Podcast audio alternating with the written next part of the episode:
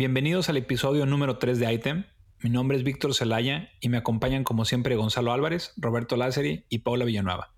En esta tercera edición del podcast les traemos la segunda parte de los expedientes secretos X del City Canvas 2012. Sí, así le pusimos al podcast. Si no han escuchado el episodio anterior, les recomendamos empezar por ahí, ya que estamos tocando por primera vez varias de las historias detrás de los murales de nuestro primer festival unos mitos, otras realidades, pero con el punto de vista de los creadores.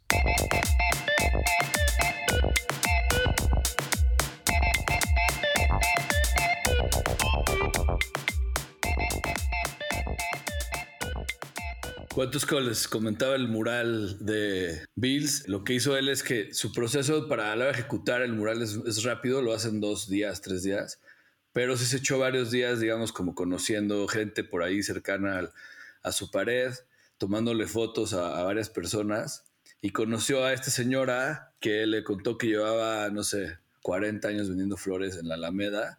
Esta pared está enfrente de la Alameda y pues le latió su, rollo, su manera de, la mirada que tenía la señora. Él se fija mucho en los ojos eh, para su trabajo y decidió, digamos, pintarla, bueno, pues realizarla no pinta, sino bueno, dentro de su técnica.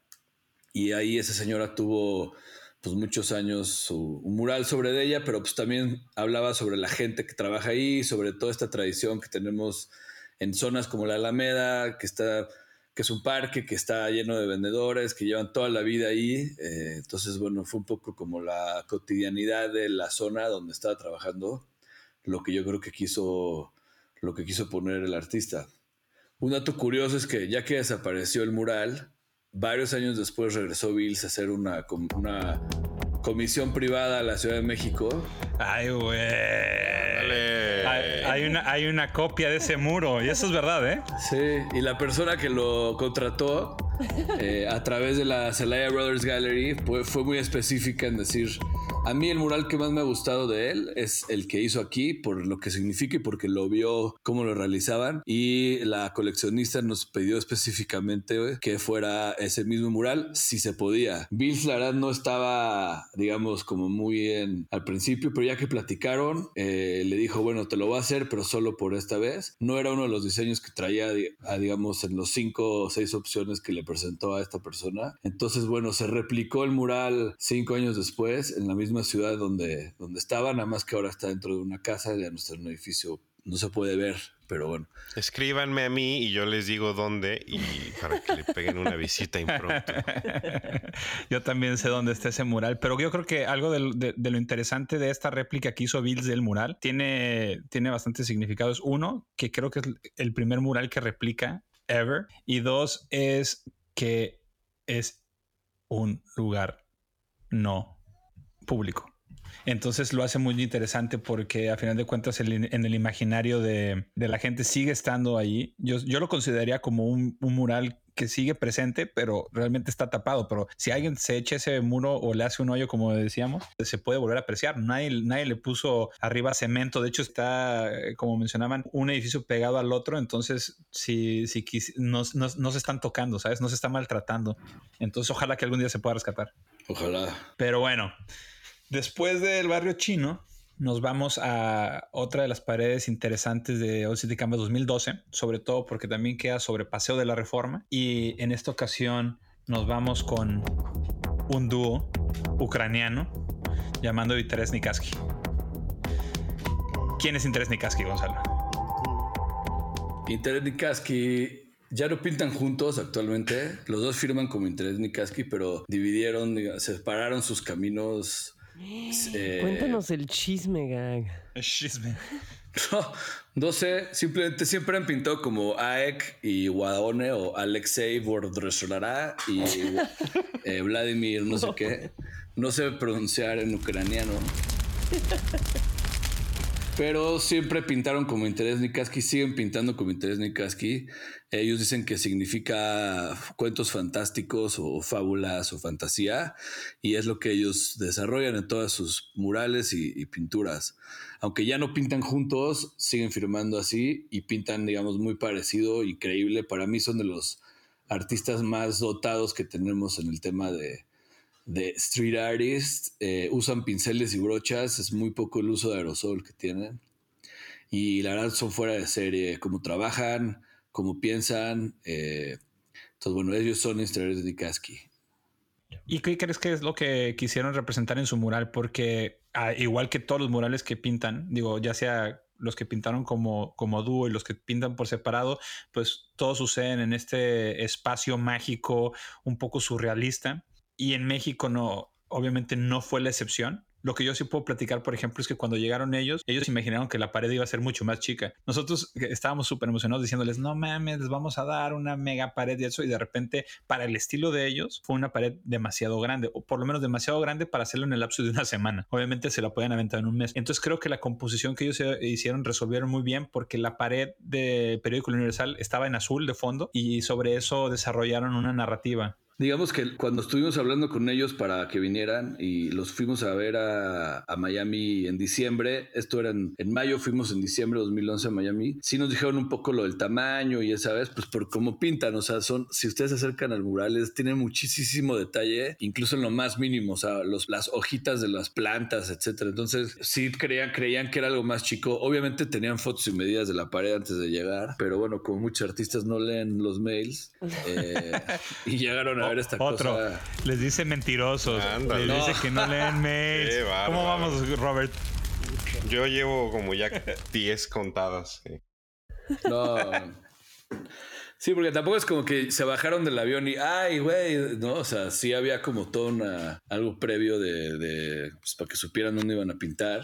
Hicieron como lo, lo, único que yo les hubiera dicho si, si yo supiera pintar es que se hubieran ido un poco más hacia un lado, o sea, utilizar mejor el espacio, porque si ahorita lo ves, el mural está como, se ve chica el mural con la pared enorme, pero ya que te acercas, sí ves como un trabajo intenso, importante en, no, pues, si, si, te acuerdas, como dijiste ahorita, o sea, no es que pinten con aerosol y que luego utilicen algunas brochas grandes para esos murales, estaban pintando con pinceles, yo me acuerdo. Y si te acercas, o sea, hay obviamente elementos de la cultura mexicana que están ahí. Está la pirámide del sol y también tenemos obviamente las calaveras que son parte de la cultura mexicana. Y hay, digo, no nos podemos poner en interpretaciones porque es bastante surreal, pero tiene a uno de los personajes, es con un sombrero, como un poquito con un look revolucionario. Y del otro lado tenemos a otro personaje que tiene una máscara de, calavera que a lo mejor representa un poquito más la historia del México prehispánico. Oye, yo me acuerdo que esa, era una zona muy movida porque ahí estaba como el,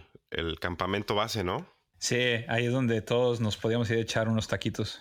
Taquitos. Taquitos. No, oye, otra cosa es que ese mural fue súper difícil de, de, pintar porque, y esas es de las primeras experiencias donde tienes que tener nervios de acero, porque metimos dos grúas enormes, porque obviamente, como es un dúo, tienen que pintar al mismo tiempo. Yo me imagino que uno de los mayores cruces en toda la Ciudad de México es la calle de Bucareli con Reforma. o sea, es tráfico todo el día, hay un desmadre. De hecho, yo creo que es ah, un poquito antes de que arreglaran todos esos, esos pasos y tuvimos que parar 10 minutos el tráfico de la ciudad para poderle dar vuelta a unas grúas. Y lo otro es que en el periódico Universal justo tienen como muchos estos estacionamientos unas, unas barras grandes para la altura para que no hay paso para carros que tengan eh, a lo mejor más de 3 metros de altura, por ejemplo. Y tuvimos que cortarlas para que entraran las grúas y fue todo un relajo en temas de logística. Sí, eso fue la... porque además ahí pintaron era cut y Interés ni casi. Entonces había que meter muchísimo material, además de que ahí se fue el, campamento base, entonces había comida, los de filmaciones tenían ahí sus cámaras, pilas, o sea, había demasiado movimiento. Sí fue un, espacio, la verdad, yo no sé cómo lo logramos. Eh, bueno, sí sé, porque había mucha gente que nos ayudó, pero si no lo volvería a hacer igual. si volviéramos a hacer algo parecido, no pondría tantas cosas en el mismo Sí, no, de en que. El mismo lugar. De que aprendimos mucho de logística, aprendimos mucho de logística. Pero bueno, mencionaste que en ese mismo lugar estaba también el mural de Herakut, que también son un dúo alemán. ¿Y quién es Herakut? Bueno, Herakut eh, son Era y Akut.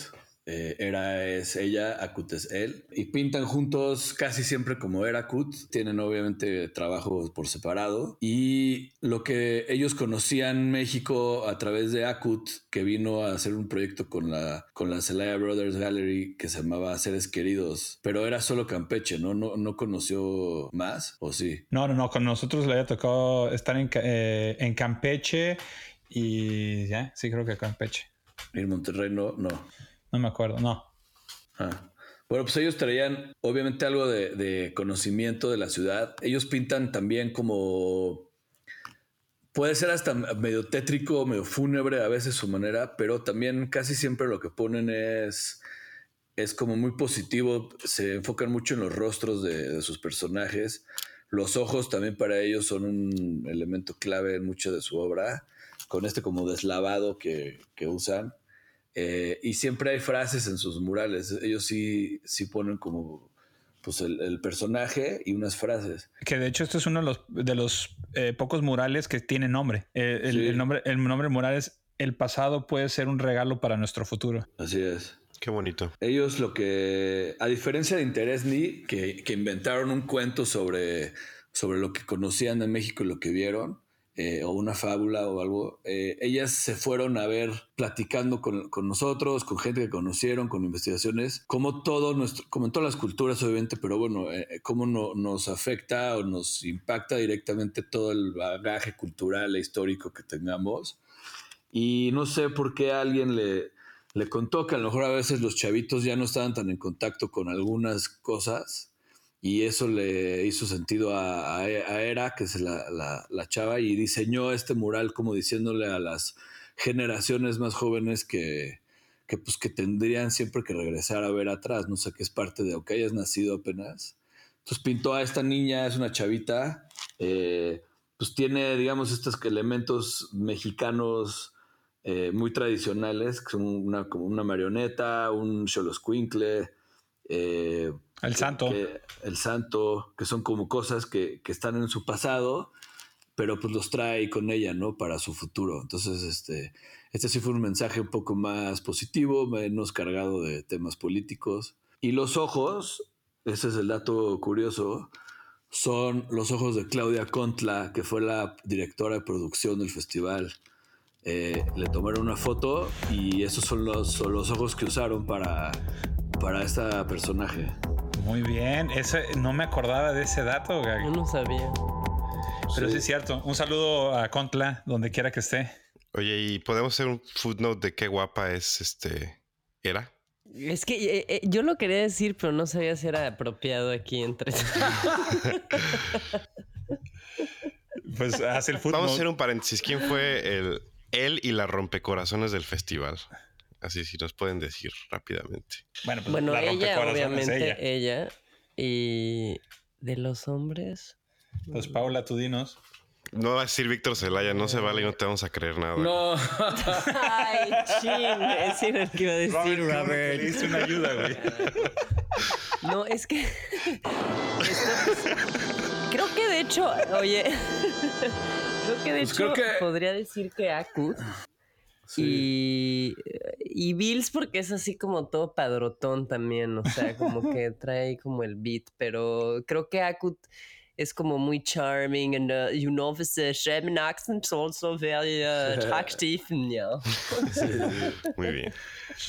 Yo creo que de, la, de, los comentarios de las compañeras sí era Akut y uno de los del equipo de Bills. Me parece ah, que fueron los claro. que... No me acuerdo el nombre del güey, pero creo que fueron y las chavas pues solo estaba Era y Hiro, que también es muy guapa. Sí. Eh, pero pues nadie la... No, es otro artista que... Otra artista que no podemos ver en... No hay entrevistas o fotos de ella, pero bueno. Pero nos podemos confiar en ti, Gag. Confiamos en tu gusto. Muy bien. Moving forward.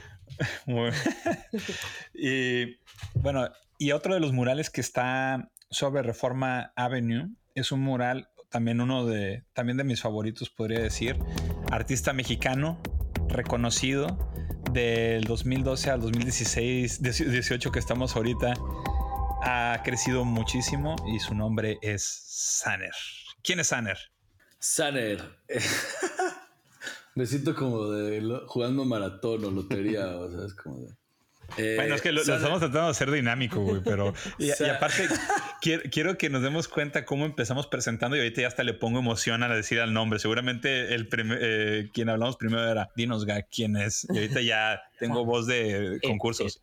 Saner, eh, Edgar Flores, es un artista mexicano, diseñador gráfico, que ahorita yo me atrevería a decir que si ya en el 2012 ya era uno de los más relevantes en el mundo, ahorita está como, no hay duda de que es uno de los artistas más, más importantes que hay en el mundo. Afortunadamente es mexicano y es un cuate que mezcla muy bien yo creo su proyecto artístico, su proyecto comercial, su proyecto político tiene una fuerte carga de activismo dentro de su trabajo, eh, de denuncia, de, visibilizar cosas que pasan en el país o en el mundo a través de sus pinturas, de sus serigrafías, de sus trabajos como diseñador. Eh, él es Edgar Flores Sanner. Muy bien. El buen Sanner. O Sainer, como le dicen en otros lugares. ¿Es, ese su apellido real, no? Sanner no. ¿Tiene algo que ver con Sane o no? No sé. y la, primera pregunta que Gaik no puede contestar es como el almanaque. Lo invitaremos a que nos diga. Exacto. Oigan, pero este mural es muy interesante porque también en el contexto del 2012, el edificio es un hotel, este Reforma Avenue, un hotel eh, que lleva muchísimos años en la Ciudad de México. En sus momentos de gloria era un hotel donde llegaba muchísima gente hacer negocios a la ciudad. Obviamente que los años han pasado por el hotel, pero tiene una, una locación privilegiada. Este mural Sanner utilizó para hacer una composición de, en lugar de un personaje grande que cubre el muro, tiene muchos personajes pero están uno arriba del otro. Una de las interpretaciones de este, de este muro es la lucha de la clase obrera. Cómo, a final de cuentas, para salir adelante, para seguir luchando, todos necesitan uno del otro para llegar hasta arriba y alcanzar las metas, eh, llegar a lo más alto, que al final el muro, en la parte de hasta arriba, hay un corazón. Entonces hay un mensaje de, unidad y trabajo en conjunto por un bien común. Y esto se me hace un gran mensaje para tenerlo en una de las avenidas más importantes de la Ciudad de México. Sí, eso, eso fue un, es un gran mural. Hasta arriba de las letras del Reforma Avenue hay un pajarito que es como el que está organizando la banda, que ese siempre es importante cuando la banda está organizada, pues se puede llegar a, qué es lo que nos pone aquí el artista, ¿no? Entonces eh, se están ayudando para llevar. Y un corazón, ¿no? Que quieren llegar al corazón, pero hasta arriba del corazón, en, muy chiquito, en una de las letras del hotel, del rótulo del hotel, hay un pajarito que es el que les está pues echando porras, organizando, no sé cómo decirlo, ¿no? Entonces es como toda una muestra de, él no, no, se fue como esta parte dura política de estábamos en tiempos duros, venían en, el, en, ese momento, pues ya no sabíamos si venían tiempos peores o mejores, pero bueno, yo creo que en ese momento lo que, lo que nos ayudó mucho fue que había este tipo de expresiones de decir, güey, júntense, organícense, cabrón, vamos por, por algo mejor. Y lleva ahí, y el dato curioso de este mural es que tiene una, como dice Víctor, una gran visibilidad, o sea, se ve desde Reforma, eh, está, eh, es una gran pared y afortunadamente los dueños de este hotel son personas que no han cedido a la, a la seducción de las agencias de publicidad que les han tratado de rentar su espacio por muchísima lana. Sanner y el Mac están en la misma propiedad y los dos son, eh, desde el punto de vista de publicidad, grandes spots y no han dejado que pongan ahí anuncios ni lonas con publicidad. Y incluso han repintado varias veces la propiedad y han retocado en la propiedad, siempre cuidando los murales, con muchísimo respeto al trabajo de, ellos, de los artistas y de la gente que hizo el festival. Entonces, este, grandes personas, los dueños del Reform Avenue. Espero que no, no cedan nunca a, tapar eso con un anuncio de, alguna chela o algo y, nos... Ánimo, ánimo. Ánimo. Resistan. No, de acuerdo. por favor. Ya resistieron un rato, pero yo, o sea, luego te eh, escuchas lo que le pagan a los edificios por esos espacios y dices, puta, sí, amor al arte total no, eso que dices tiene toda la razón. Y con esto quiero darle como la entrada al último mural, por decirlo así, que es el mural del Mac, que está en el mismo Reforma Avenue.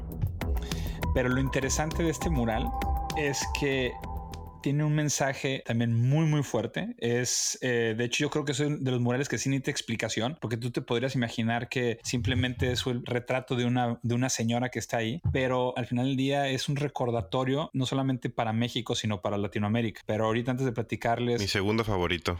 Exacto. Entonces, primero, antes de entrar a explicar el, el muro y lo que tiene y por qué es increíble que no hayan cedido a los espacios publicitarios y aún lo tengamos ahí, ¿quién es el Mac? Eh, el Mac se, se llama Miles. Eh, ay, güey, se me olvidó su apellido. Pero McGregor.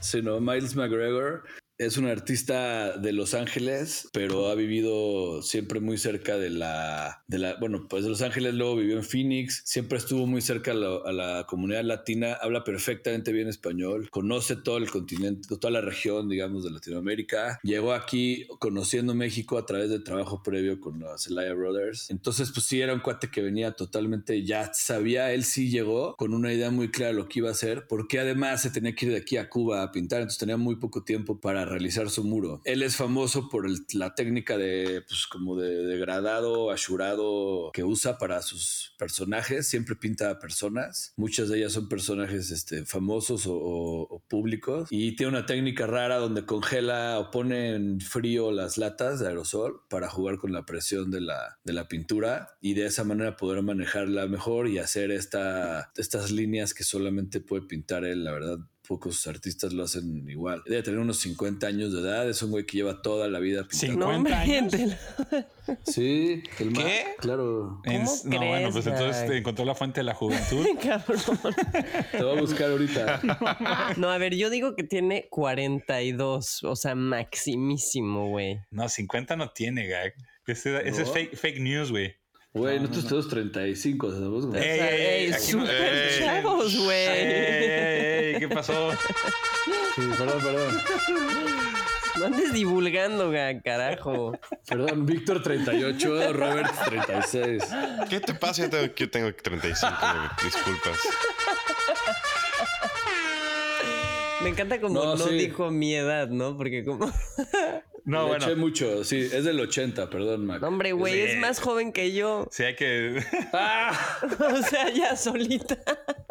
es del 80, pero bueno, es, un, es muy experimentado, lleva mucho tiempo pintando. Y, eh, y es un tenía, chidísimo, la neta. Tenía solo cuatro días para hacer la pared. Estamos, con él sí estamos sobre presión y tiempo. No había, digamos, room for fuck ups. Y desgraciadamente tuvimos uno de los fuck ups más grandes del festival. Puta, mi con él porque la grúa que rentamos para él y para Saner eran totalmente las no adecuadas para este tipo de trabajo eh, por un error de organización nuestro como equipo. Pero pues al final del día sacó ahí las tablas de artista y nos dijo cómo, cómo lo íbamos a hacer y cómo, lo, cómo sí lo podíamos lograr. Y se, portó como un grande. Como un grande, jornadas diario a las 2, 3 de la mañana acabando los voluntarios que nos ayudaron, el equipo de All City Camas también se rifó, la neta, muy cabrón. Unas pistolas también. No, no estuvo fácil hacer ese proyecto, ese mural específico, perdón. Pero bueno, eh, dejó esta gran pieza. Sí, y yo creo que esto que acabas de mencionar es también como pie de nota, como diría Robert, toda la gente que nos esté escuchando, obviamente tiene que saber que sí, la cagamos muchísimo en el Festival del City Canvas, porque hay miles de haters de que, oye, ¿por qué no lo hicieron así? ¿Por qué no lo hicieron así? Bueno, pues no lo hicimos así porque éramos unos chavos que queríamos hacer un festival, al final de cuentas todo salió y obviamente todo se aprende, pero sí hubo muchos cagazones, como literalmente tener guras incorrectas en lugares, pero ya los teníamos aquí, teníamos que trabajar y hacer. Pero ahorita vamos a platicar un poquito más de eso con una historia también de X-Files que hay ahí.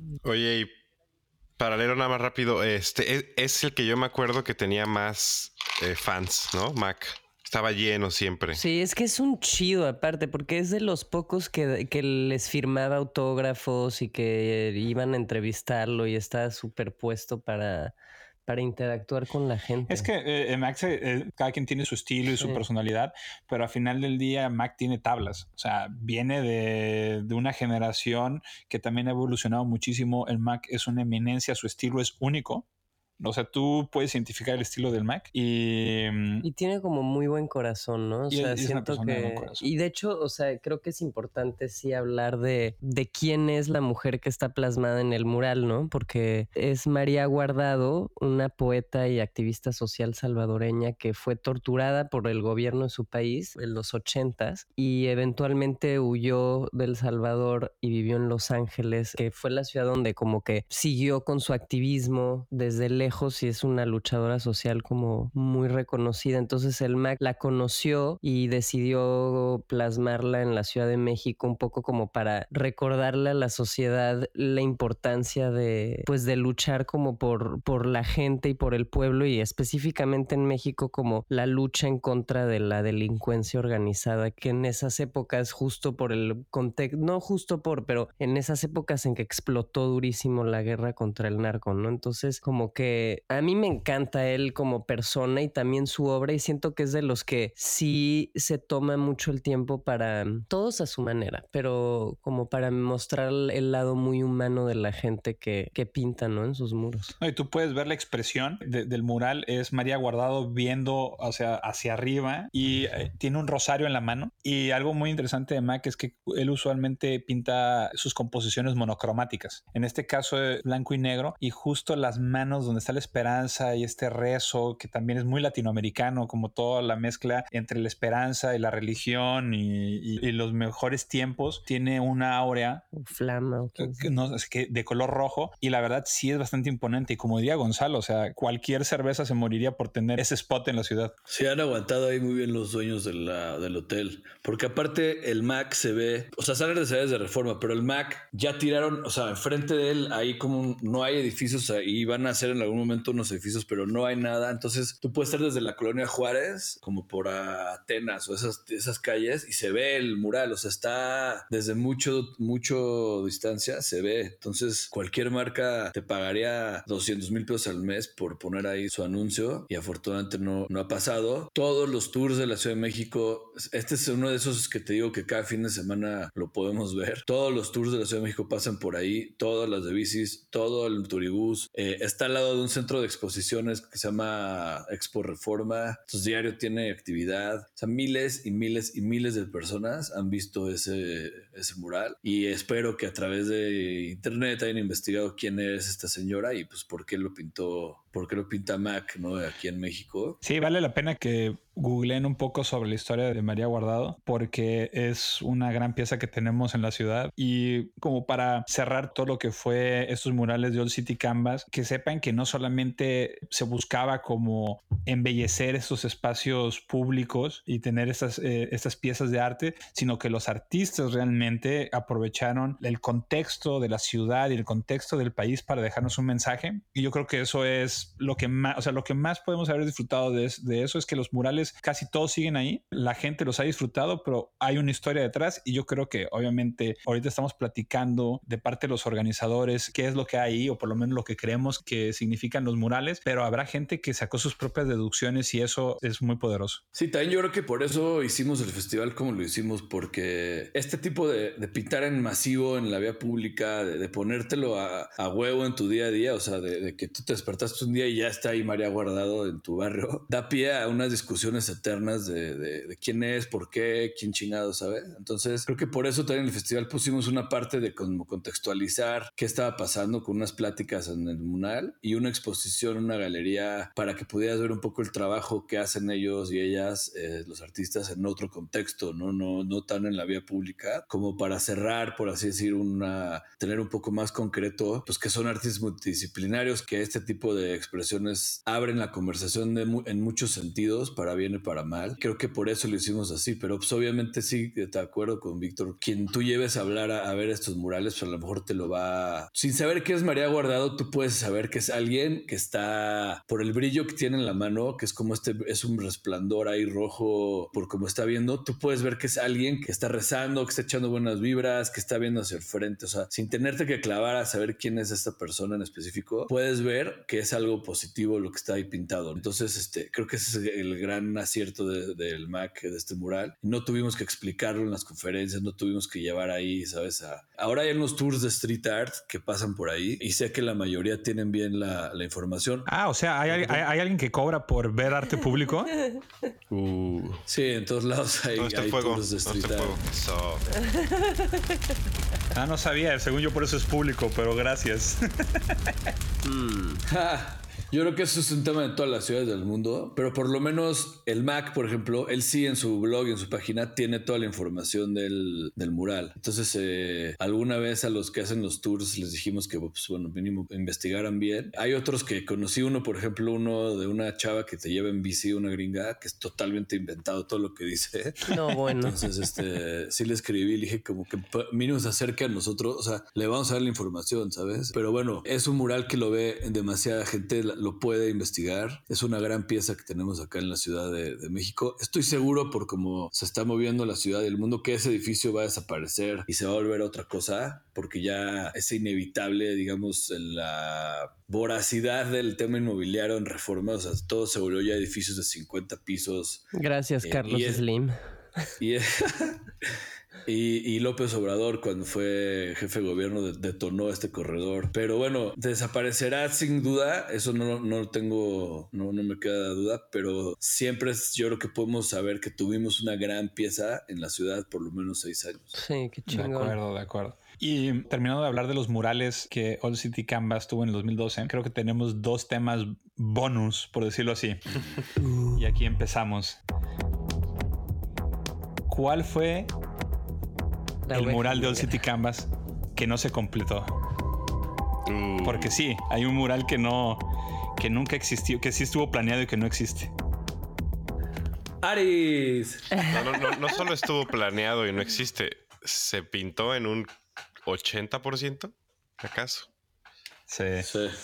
Esta historia es muy buena porque yo voy a poner contexto, yo no voy a platicar la historia. Obviamente Gonzalo y de hecho Robert tiene buen contexto en este tema, pero esta es una pared también de un hotel. ¿Cómo se llama el hotel? Eh, Plaza Madrid. Plaza Madrid, exactamente. El hotel Plaza Madrid. El hotel Plaza Madrid está justo atrás del Senado de la República. Las oficinas de los senadores de la República Mexicana, sus ventanas, o sea, las oficinas principales, dan exactamente a la pared de este muro. Entonces, Ari este, planeó hacer una una obra ahí, pero antes de decir cuál fue lo que planeó y que se pintó en un 80% y se borró, ¿Quién es Aris? Aris. Aris es un artista español que yo diría que fue un fuera de serie como trabaja. La verdad, tiene un talento. A, pues, vean sus murales. Subió muy rápido a la cima, por así decirlo, muy joven. Ha hecho proyectos importantísimos con su manera de trabajar. Ha hecho portadas de discos, ha hecho murales. Este, tienes muchas cosas a su favor. La verdad, no hemos vuelto a hablar ni a trabajar con él después de este proyecto. Incidente. Pero como artista te puedo decir que es, es de los grandes, sobre todo por yo creo como sabe usar la transparencia. hay murales que ves y podría ser una acuarela, ¿sabes? Pero pues no, es, una, es un mural de aparte nueve pisos de altura, este, increíble. Otra cosa impresionante es que él no tiene sketch y todo lo pinta no se puede decir a mano, a mano alzada porque usa extensores y un sinfín de herramientas y es impresionante verlo trabajar porque simplemente de su mente va saliendo todo lo que está pintando. Y yo sí estoy de acuerdo con, con Gonzalo, es un fuera de serie Aris. En muchos sentidos. la, verdad, la verdad pinta muy bien, tiene todas las herramientas. Eh, no sabemos en qué momento histórico personal llegó a México en el la, cuando lo conocimos. Venía de dos proyectos muy atropellados en otros países. Creo que eso abonó un poco a su, a su actitud. Supongo que para pintar así de bien y tener esos proyectos tan importantes tienes que ser muy exigente con tu trabajo y con la manera en la que trabajas. Qué políticamente correcto, Gago. Wow, sí, estoy impresionado. Es que no. O sea, ahorita que platiquemos qué pasó, pues te vas a dar cuenta que también también en ese momento, pues dices, puta, o sea, no es como que se fue, tiró las cosas, ¿sabes? O sea, como que nomás no, aparte, no llegamos a un punto de acuerdo entre lo que había, que es lo que hay, brother, y punto a pintar. Buscamos otras paredes. Bueno, a ver, pero mejor platica, Víctor. Sí, o sea, básicamente lo que, lo que pasó es que tuvimos pedos porque llevamos una grúa que no era. E, esa es la verdad. Eh, y eso retrasó muchísimo el trabajo Después. Era más chaparra de lo necesario, pero sí funcionaba bien. No, no, no. Es que tuvimos un error antes, Gag. Llevamos una grúa de canastilla y no podía pintar. Como él pinta con, a diferencia del Mac que se la rifó con una técnica donde dos personas lo ayudaban con unas cuerdas a moverlo para que no se moviera con el aire. Este era una, una grúa de canastilla y obviamente no podía pintar, se movía todo. Entonces el error sí es de nosotros. Conseguimos. No, no, no. Y Ahí te voy a. No, pero conseguimos otra grúa después, ¿no? a ver, pónganse de acuerdo. Es que ahí te va. Llevamos una. La grúa de la canastilla era Sanner y el Mac. Aris llevamos una plataforma articulada o cherry picker, como le dicen, que es la del brazo ah, mecánico. Es cierto, es cierto. Pero no llegaba hasta arriba. Mm. Eh, y el güey quería a huevo el 100% del espacio. Entonces no quiso pintar con una grúa, digamos, que llegaba a 35 metros de altura, cuando él quería pintar a 42 metros de altura. Y ahí empezó. No, y literal sí fue una diferencia de 5 metros, ¿eh? O sea, no sé, o sea, 5 metros desde desde el, piso no se ve, pero él quería pintar hasta arriba, que yo siempre tendré mi duda si realmente ya quería pintar cuando esa era la exigencia, que esa es la parte que siempre estará ahí. Pero a final del día se sugirieron que, por ejemplo, colgáramos a gente para pintar y eso, y en un momento todos decidimos que nosotros, digo, pues, estábamos súper chavos y no, la verdad lo que menos quería es que alguien por querer pintar la parte hasta arriba se nos fuera a caer o, sea, alguien del equipo y de los, y menciona el equipo, la, la, gente que hubiéramos tenido que contratar para que nos apoyara en eso y decidimos, ¿sabes qué? Es muy riesgoso el mural y ambas partes pues decidimos que no se terminara. Lo interesante aquí es que como dice Gonzalo, eh, no crean que eso pasó y decidimos que no, que no se hiciera y listo. El mural ya se había empezado. Y el, mural, el mural era un, increíble calavera que iba a estar en esa pared, que iba a estar en todas las oficinas del Senado de la República. Cuando se vieran, tuvieran una reunión, una junta, todo el mundo iba a tener eso detrás. Por eso nosotros fue como una lástima ese espacio y tanto que porque curamos las paredes para ver qué pared le acomodaba mejor. Y la verdad, pues sí fue algo que no logramos, pero que a final de cuentas todos estos proyectos están llenos de este tipo de, de situaciones y pues nos hubiera encantado tener el muro de Aris, pero lo terminamos borrando. Pero además, él, él mismo se arrepintió cuando lo estaba borrando, güey. O sea, lo que pasó aquí es que llegó, la neta, muy intenso de otros lugares donde tuvo malas experiencias. Puso, porque yo te puedo decir, todos los artistas hablaron con él. Estaba aquí personalidades, digamos, estaban los, los de Montana, hablaron con él, dijeron como, güey, te estás ahogando en un vaso de agua, tienes una grúa, le conseguimos una grúa más grande, estaban ahí los voluntarios, empezó a trabajar, o sea, eso es lo que ahí fue cuando ya empezamos a tener un poco más de roces en la, en la discusión, porque sí estaba pintando, güey, ¿sabes? Y de repente lo que ve, como dice Víctor, ve que están limpiando los vidrios del hotel de al lado, unos güeyes colgados ahí en unos mecates, y va y los contrata sin avisarnos, y nos dice como, oye, ya quedé con esa banda, van a pintar, pues no, güey, ¿sabes? no, puedes colgar, hay unos güeyes con unos, este, unas cuerdas, o sea, no, no lo vamos a hacer. Y entonces decidió que si no hacíamos eso, o sea, literal, por unos metros se iba a la chingada el mural. Y ya se puso en un plan donde lo llevamos a ver dos paredes más, no le gustaron. O sea, como que trató de que funcionara a su manera, yo creo. Nosotros, pues poniendo lo que teníamos a nuestro alcance. Y entonces llegamos a un punto en que dijo, es que lo va a borrar porque ya no vale la pena. Entonces lo empieza a borrar y esto nos lo contó la gente que estaba trabajando con él. Eh, a la mitad de la, de la borrada les preguntó, oye, ¿qué creen? O sea, ¿lo debería haber hecho sí o no? O sea, ¿qué opinan? Y le dijeron como, güey, pues ya lo borraste, güey, ¿sabes? O sea, ya no hay, no hay para atrás. Entonces lo acabó de pintar, se bajó y se fue, ¿no? a España y ya no volvimos a saber nada de él. Creo que fue un tema de pues, de templanza, güey, de, de, tablas, de, de, experiencia. Todos los artistas hablaron con él, no perfecto. Todos le dijeron como, oye, estás, estás a punto de, de borrar cinco, cuatro días de trabajo, por más atropellado que haya sido. Y no, no, no, no, no, no, no. El 100% de la pared no pinto nada y pues bueno, desapareció. Y para cosas que ya he visto, o sea, ese era de nuestros primeros proyectos. Para ahora con la experiencia de estos años, para lo que pasó, no, es tan atropellado, ¿eh? porque estos proyectos no son tan fáciles como parecen. No, no son nada fácil. Sí, para otras cosas que hemos visto han pasado. Aquí fue también un punto en el que el artista estaba bloqueado, estaba decidido. Cuando una persona ya está como en ese mood de no escuchar razones, pues ya no, no puedes tampoco obligarlo a que se suba, ¿sabes? ¿Cuántos años tenía? ¿Se acuerdan? 26, 25, Sí, yo creo que como 25 años. Mm.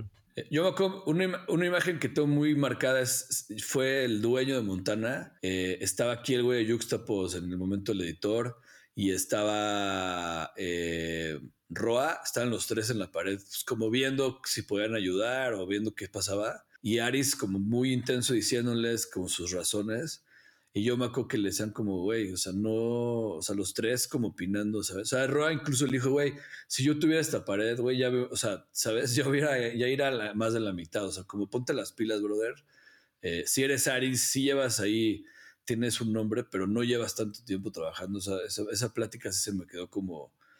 Y bueno, nada de las de los incentivos que se le presentaron logró que y dejó aquí un muralín con Sanner en un mercado que está por, pues, creo que en Avenida El Taller o algo así. Es cierto. Es lo, que yo iba a preguntar. Es lo único que tenemos aquí. Del bootleg. Exacto. sí, dejó algo ahí rápido antes de irse de México eh, y que yo sepa no ha vuelto a venir. Exacto. Oye, eh, pues sí, esta es una gran historia porque creo que esta historia nunca la habíamos contado y, la verdad que esto es experiencia total. Yo creo que para ambas partes a mí también se me quedaron grabadas muchísimas, como eh, muchísimas cosas en específico de esta pared, pero al final de cuentas yo no juzgo nada, sino la situación que todos vivimos ahí. Todos estábamos más chavos, a él y nosotros incluidos. Todo el mundo intentamos lo mejor, pero hubiera sido una gran pared. O sea, no me puedo imaginar eh, el contexto de una institución de, de gobierno como el Senado la República teniendo eso, esa, e, esa calavera todos los días ahí. Entonces. ¿Se ha pintado esa pared o no? ¿O sigue sin pintarse? Sí, la tuvimos que. Ah, no, con murales no. No, es que es dificilísima de pintar. O sea, independientemente que esté enfrente del Senado y tuvimos que pedir permiso, porque aparte tuvimos que pedir permiso al Senado. O sea, literal, se tiene que pintar desde un estacionamiento. Y cuando tú pintas con, con aerosol arriba de un estacionamiento, tuvimos que cubrir. Uno, no, no teníamos dinero para rentar todo el estacionamiento, entonces tuvimos que rentar un espacio donde está la grúa. Y dos, corre el viento. Y cuando tú pintas con aerosol, la pintura corre y le puede caer arriba a los carros. Entonces tú puedes manchar todos los carros. Entonces tuvimos que tapar todos con plástico. O sea, lo que la gente no ve muchas veces como muchos detallitos que se hacen en una producción, pero si no te puedes echar ahí no sé cuántos miles de pesos en que les echaste a perder los carros a todos. Todo sea por el arte, señores, no sean sangrones.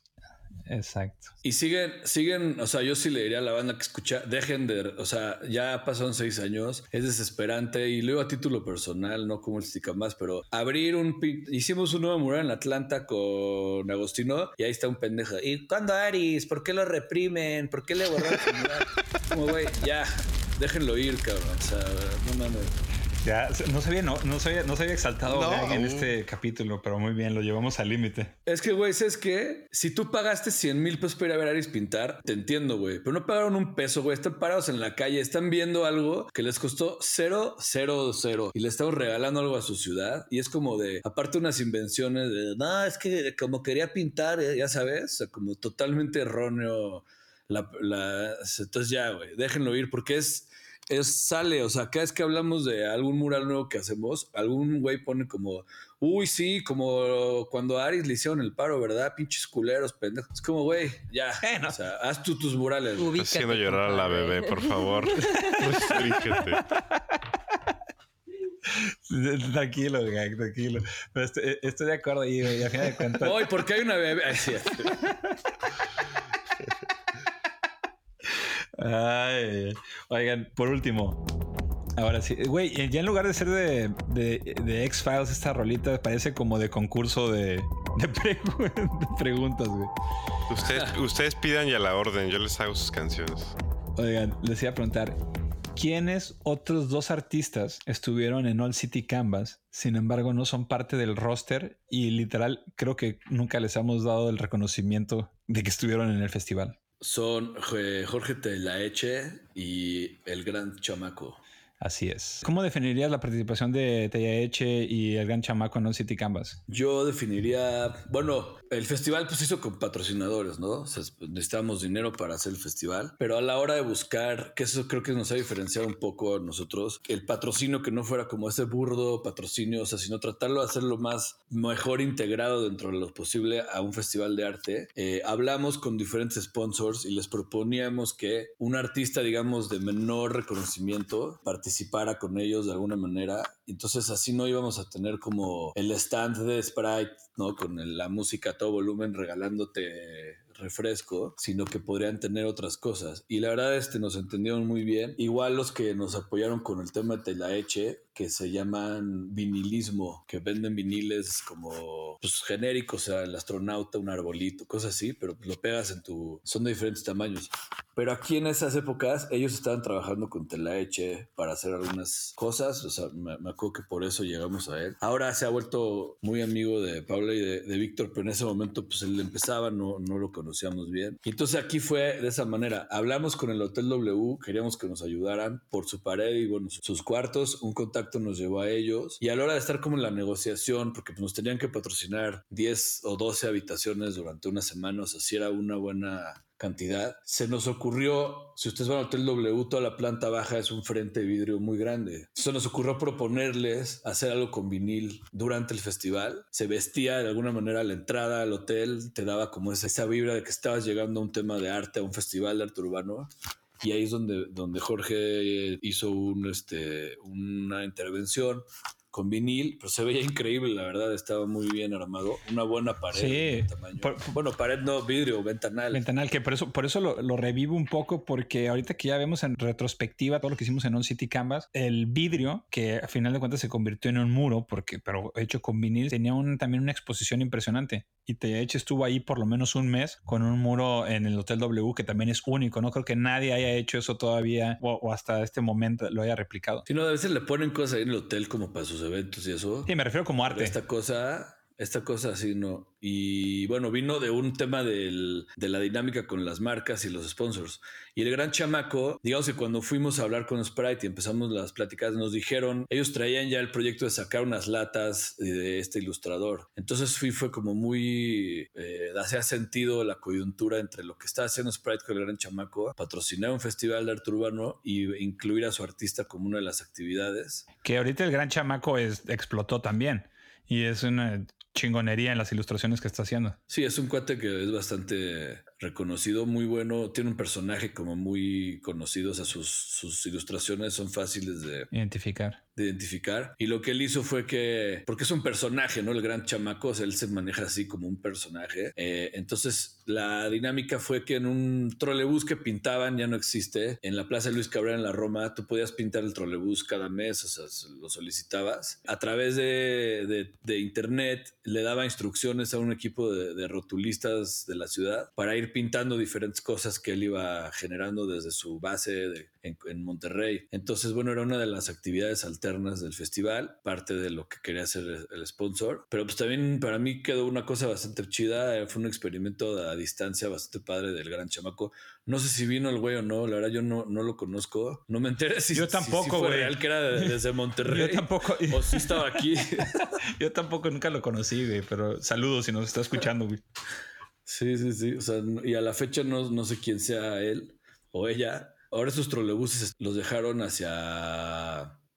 ¿Cómo se llama? Hacia el, hacia el Cinemex de Cautemo, que ese, ese parque se me olvidó cómo se llama ahorita, pero bueno. Pero sí, por eso están ellos dos en el, en el tema. Así es, eh, son los dos, eh, bueno, incluyendo Aris. Ah, no, falta uno, Maps, eh, Dabs y Maila. No mames, es cierto. Espérame, espérame, espérame, espérame. para, que tenga, para que tengan su intro, güey. Sí, perdón. Dabs y Maila vinieron por la actividad que estaba realizando Adidas como uno de nuestros patrocinadores. Dabs y Maila son un una pareja de Australia. Ya viste cómo, cómo se, se, autopresentó ya Ya no me necesita que, lo, que haga la pregunta quién es Dabs y Maila, güey. Dale, Gag, dale. Perdón. Son este, una pareja de Australia, también llevan toda la vida pintando, eh, muy característicos, estilo, unos personajes ahí como medio caricaturescos. Y Adidas con nosotros trabajó eh, en la parte del festival, digamos, de hacer una fiesta de cierre, de hacer una cena con los artistas y de, bueno, de presencia de diferentes estrategias que ellos tenían en ese momento. Entonces vinieron Dabs y Maila y pintaron dentro de la fiesta que hicimos una pared que les fabricaron con pequeños lienzos como de 20 por 20. ¿No eran cajas de, tenis? Sí. ¿No eran lienzos? No, eran, cajas de tenis. Eran cajas de tenis, o sea, puestas así, de, imagino que del 20 por 20 te da más o menos. Ah, no, no tienes razón. no, eran cajas, sí, me estoy confundiendo, güey. Er, sí, eran Las cajas son las de Futura. Las de Futura. De, Genesis. Eso no, eso no va aquí. eso no va aquí. Pero sí, no eran mini lienzos. Entonces tú podías al final de la fiesta llevarte un cachito del mural. Pues estaba, la, neta estaba bastante bien. Son, son artistas como bastante, de bastante renombre. Y el mural, pues, este, vistió, digamos, la fiesta, pero pues también la banda que fue se pudo llevar un bonito recuerdo. De, souvenir. De gracias Adidas. souvenir, souvenir. Qué bonitas historias todas, ¿eh? Creo que fueron todos ya. Qué bonito. Eh, excepción de otro bootleg que se nos esté yendo, pero estas son las historias de All City Canvas, los X-Files. Pero ahorita, otra vez, Paula se volvió a ir. Entonces nos vamos a tener que, nos vamos a tener que despedir del programa sin Paula. que, mm, ¿Algo más? Bueno, yo nada más menciono honorífica a lo que se hizo con la 5024, la exposición, porque coincidentemente fue mi primer acercamiento al arte en una galería y de ahí este, fue mi primera compra compré un, print de SIF y entonces este pues fue algo interesante, ¿no? O sea, para muchos como que no estábamos familiarizados fue nuestra primera experiencia de ir a pararte a una galería a ver arte urbano. Sí, saludos a la 50, que, que bueno, que ya 5024 no existe es ahora mm, eh, Maya Contemporary. Mm. Ha evolucionado. Sí. Rebranding. Muy buena exposición. Eh, buenas expos. Pero bueno, queremos darle las gracias eh, por acompañarnos. Por favor, no olviden suscribirse en Apple Podcasts, Spotify, Google Podcasts o cualquiera de las apps que utilicen para consumir sus dosis de podcast. Estamos en más de 11 plataformas. ¿Tú te la sabes, Robert, o no? Pues no. ¿Para qué te miento? Güey, te puse un guioncito con, con, la trampa, pero nos pueden escuchar. Eh, hay un chingo de madres que ni conocía yo, pero Overcast, Pocket, Pocketcast, eh, Stitcher, Podbean, etcétera, etcétera. Y regresó Paula justo tiempo para despedirse. Un abrazo a todos, gracias por escucharnos. También los invitamos a que nos sigan en todos nuestros medios y que cada uno presente cosas diferentes. City Canvas en Instagram, Canvas en Facebook, Spotify, como siempre digo, All City Canvas. Y si quieren mandarnos alguna recomendación, por favor, por favor, por favor, escuchen el podcast y si lo escuchan en Apple Podcast, déjenos su review y algún comentario. Y les dejamos también el correo de info arroba en caso que quieran escribirnos. Y nos despedimos todos del episodio del día de hoy. Muchos saludos. Bye. Bye. Abrazos. Esto fue una producción para All City Canvas 2018. Derechos reservados.